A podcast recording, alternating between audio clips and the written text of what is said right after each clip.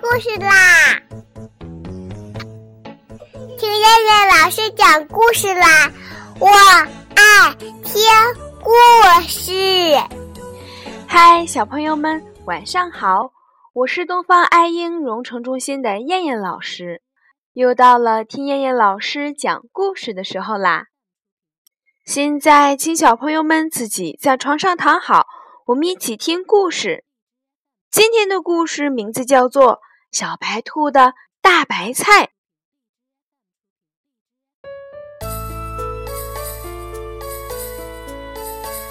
在一个静悄悄的夜晚，小白兔种的大白菜甩掉脚上的泥巴，偷偷的跑了，只留下一个圆圆的小坑和一片写满字的树叶。亲爱的小白兔，别担心。秋天到来的时候，我就会回到你的身边。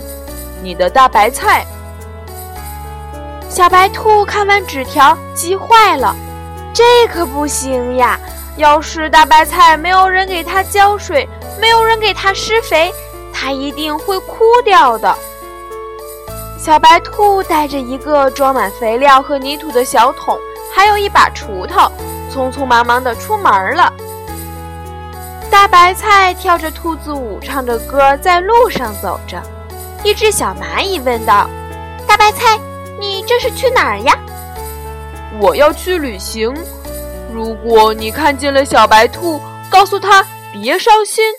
当树叶黄了的时候，我就会出现在他的身边的。”大白菜告诉他。一只蜗牛问：“大白菜，你这是要去哪儿啊？”我想到外面去旅行，老待在一个地方太闷了。大白菜开心地说：“可是，可是这样太危险了。”蜗牛担心地说道：“没关系的，要是渴了、累了，我就找一块肥沃的土地，挖个坑，跳进去休息一下就可以啦。”大白菜安慰着他。那祝你幸运哦！蜗牛点点头，对他说道。树上的小鸟问：“好呀，大白菜，你这是要去哪里呀？”“你好，小鸟，我现在在旅行呢。”大白菜开心地说：“呵呵，这可真是我这辈子第一次遇到的新鲜事啊！”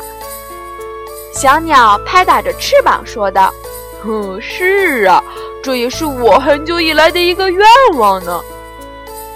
大白菜捂着嘴巴，悄悄地说：“那么祝你愉快哦。”小鸟说完就飞走了。小白兔在寻找大白菜的路上遇见了小蚂蚁、蜗牛、小鸟，还发现了许许多多的小坑。他们告诉他大白菜说的话，还说它真是一颗。人见人爱、健健康康的大白菜。如果他喜欢旅行，就让他去吧。可是小白兔还是有点担心，它不能让大白菜一个人在路上。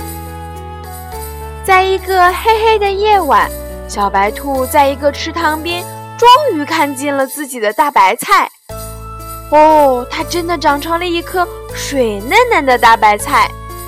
小白兔你好，大白菜开心地向他打招呼。大白菜，你真是我的大白菜。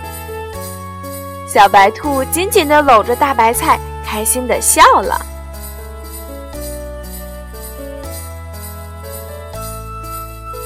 好了，小朋友们，我们今天晚上的故事就先讲到这儿吧。我们明天晚上再来一起听故事啦。现在闭上眼睛睡觉吧，小朋友们，晚安。